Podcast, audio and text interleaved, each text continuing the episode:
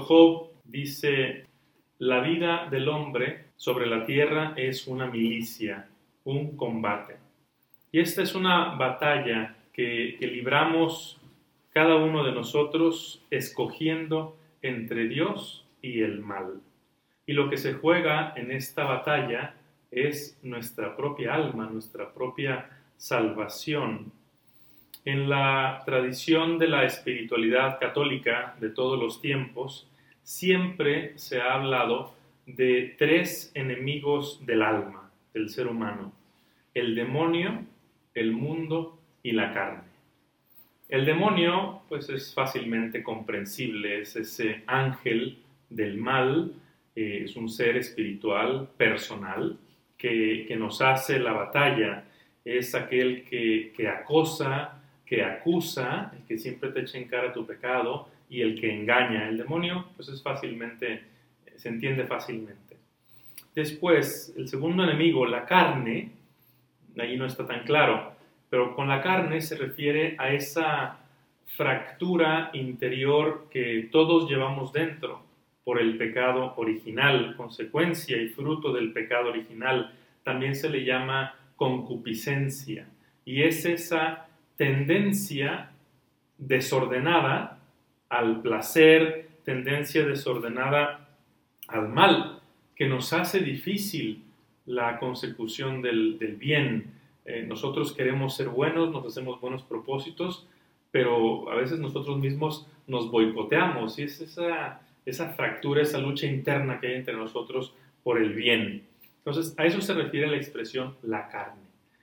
Y el tercer enemigo, que se define como el mundo, no se refiere a, pues, al planeta, no se refiere al, pues al, al, al mundo exterior, etcétera, eh, es un poquito más difícil de entender, pero la expresión de el mundo se refiere a, ese conjunto de criterios, a una especie de, cultura, de ambiente eh, opuesto a Dios. Y eh, opuesto, por lo tanto, también el Evangelio. ¿A qué me refiero? Son esos criterios como el, poder, la avaricia, el, querer siempre tener más, el materialismo, la envidia, el, placer desenfrenado, la mentira. Eh, algunos de ellos son fácilmente identificables como malos, pero hay otros que no.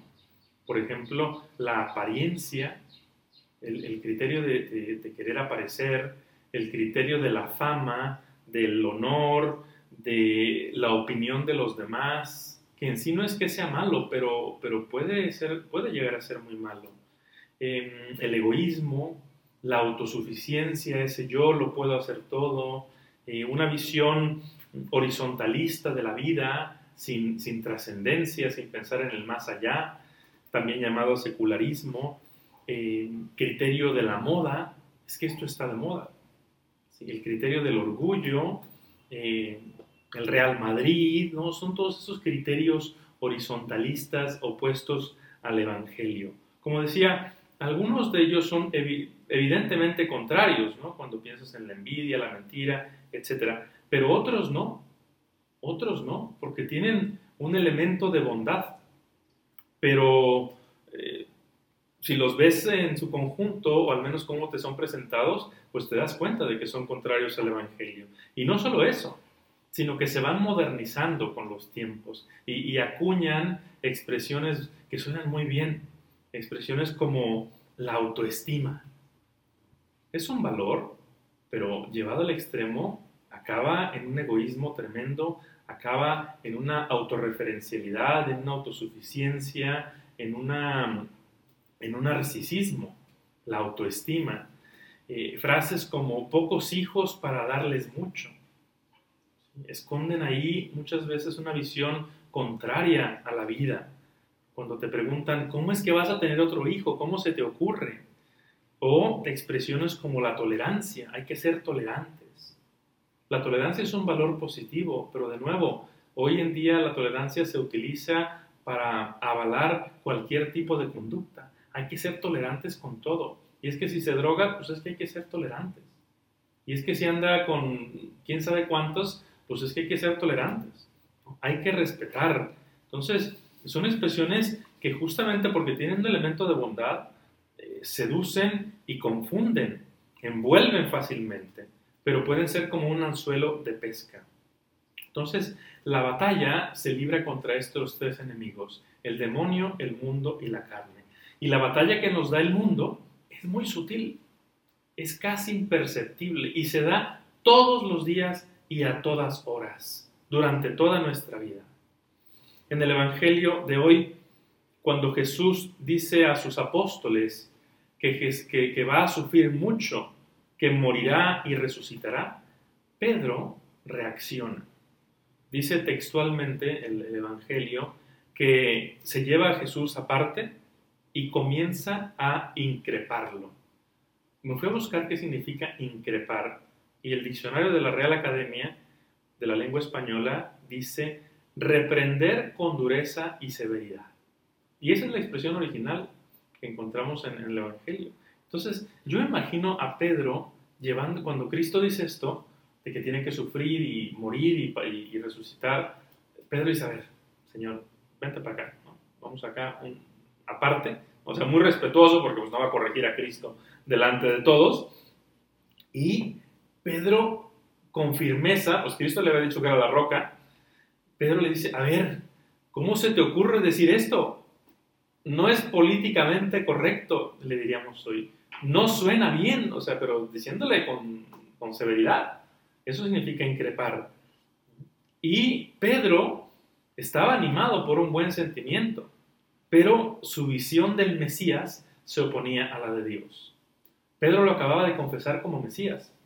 Pero Pedro pensaba en un Mesías triunfante, un Mesías eh, apabullante. Y Cristo pensaba en un Mesías eh, siervo, en un Mesías humilde. Pedro era bueno, pero estaba influenciado por los criterios del mundo, que tienen su lógica, pero es una lógica muy distinta de la de Dios. Y, Pedro no acababa de entender que la lógica de Dios es de otro orden. ¿Y, ¿Y qué pasa? Que lo que Pedro le dice a Cristo en realidad le hace mella a Cristo. O sea, Cristo es hombre y, todas las, cosas que fascinan a los hombres también le, fascinan a Cristo e intentan seducirlo. No olvidemos las tentaciones de Cristo en el desierto, cuando el demonio le ofrece el poder, le ofrece la fama, le ofrece lo llamativo. Esas tentaciones fueron verdaderas tentaciones para Cristo. O sea, le hicieron, pues si no titubear, por lo menos eh, le movieron el tapete, le, llamaron la atención. Entonces, cuando Pedro le dice a Cristo, no es que no está bien que tú sufras, o sea, Cristo, pues tampoco es que la trajera la idea de sufrir, pero ¿qué hace Cristo? Por eso responde tan duro, pero con la firmeza de, de siempre. Dice el Evangelio, dando un detalle, dice, vuelto hacia Pedro, o sea, encarándolo, Cristo encara la tentación con firmeza y le dice unas palabras terribles. Apártate de mí, Satanás. O sea, al que era la roca, al que era el primero de los apóstoles, al que era uno de los consentidos de Cristo. O sea, que alguien te diga Satanás, bueno, pues ya, ¿no? También en la calle alguno me lo ha dicho. Pero que Cristo te diga Satanás, qué duro. ¿Cómo sonarían esas palabras en la boca de Cristo? Yo creo que nunca las olvidó Pedro. Y luego Cristo le dice, eres una piedra de tropiezo para mí. O sea, está reconociendo Cristo, o sea, tú me quieres hacer tropezar, me estás ofreciendo algo que me atrae y, no. Pero luego dice, tú no piensas como Dios, piensas como los hombres. Es lo que decíamos, esa mentalidad mundana, bondadosa de Pedro, pero opuesta a la mente de Dios. ¿Y por qué Cristo responde tan, con tanta dureza? Porque su corazón está totalmente vuelto hacia el Padre, porque Cristo no permite ninguna rendija en su amor a Dios, nada que lo desvíe de la voluntad de Dios. Y es lo mismo que vemos en el profeta Jeremías en la primera lectura. A Jeremías, como a todos los profetas, recuerden que la, la misión del profeta se reduce en dos palabras, denunciar el mal y anunciar la salvación de Dios. Pues a Jeremías, como a todos los profetas, también le va como en feria. Jeremías denuncia al pueblo lo que está mal y, qué, le pasa, ¿no? Que justamente por proclamar los caminos de Dios, por denunciar la mentira y la idolatría y los criterios del mundo, Jeremías se cansa. Se cansa en su lucha por el bien y llega a decir en la primera lectura, he sido el reír, todo el mundo se burlaba de mí. La palabra del Señor me ha traído desprecio a diario. Y Jeremías titubea.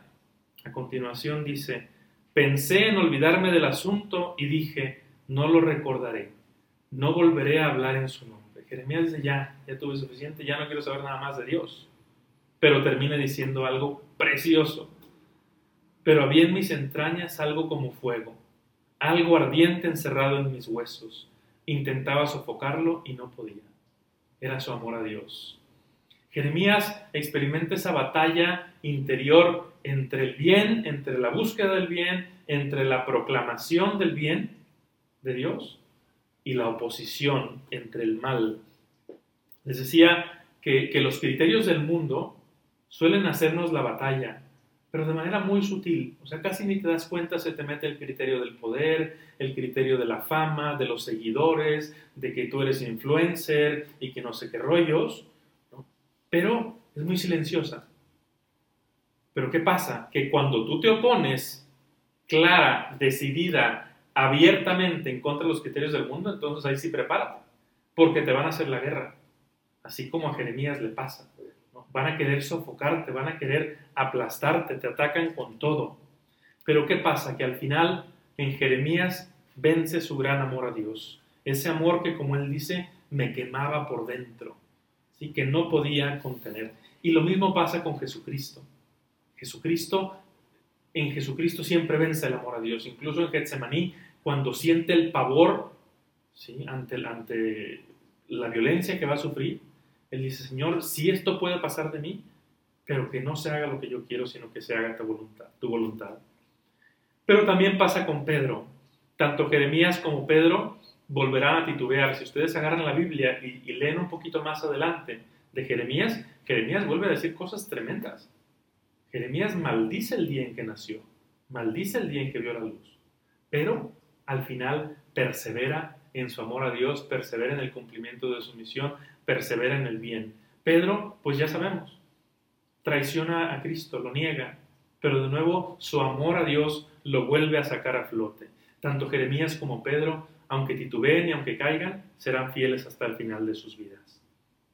Y esta es la batalla que todos libramos. También nosotros oscilamos entre Dios y el mundo y perdemos muchas batallas, quizá a diario, pero lo importante es nunca dejar de luchar y que nuestro amor a Dios se mantenga firme hasta el final de nuestra existencia.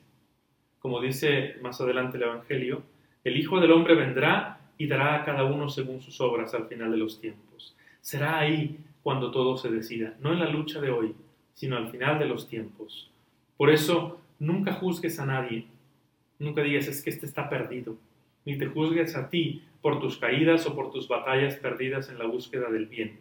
Recuerda aquella frase, no hay santo sin pasado, ni pecador sin futuro. Esos tres enemigos que mencionaba al inicio son fuertes e insidiosos, pero no centremos la atención en ellos. Más bien, cultivemos nuestro amor a Dios. Aprendamos a conocer sus criterios, a abrazarlos, a descubrir su voluntad y a informar nuestro corazón, a llenar nuestro corazón de los criterios de Dios, como dice San Pablo en la segunda lectura. No os ajustéis a los criterios de este mundo, que una nueva forma de pensar os transforme internamente para distinguir la voluntad de Dios, lo bueno, lo que le agrada, lo perfecto. Eso es algo que se cultiva en el día a día, en la oración, en el contacto frecuente con la palabra de Dios. La expresión de Jeremías es preciosa al inicio de, la lectura de hoy. Me sedujiste, Señor. Me sedujiste. Esa batalla que Dios libra por nuestra alma no es la batalla de un general, de un ejército, es la de un enamorado que hace todo por conquistarnos. Ojalá que también como Jeremías podamos decir, me sedujiste Señor y me dejé seducir. Como Pedro, Señor, tú lo sabes todo, tú sabes que te amo.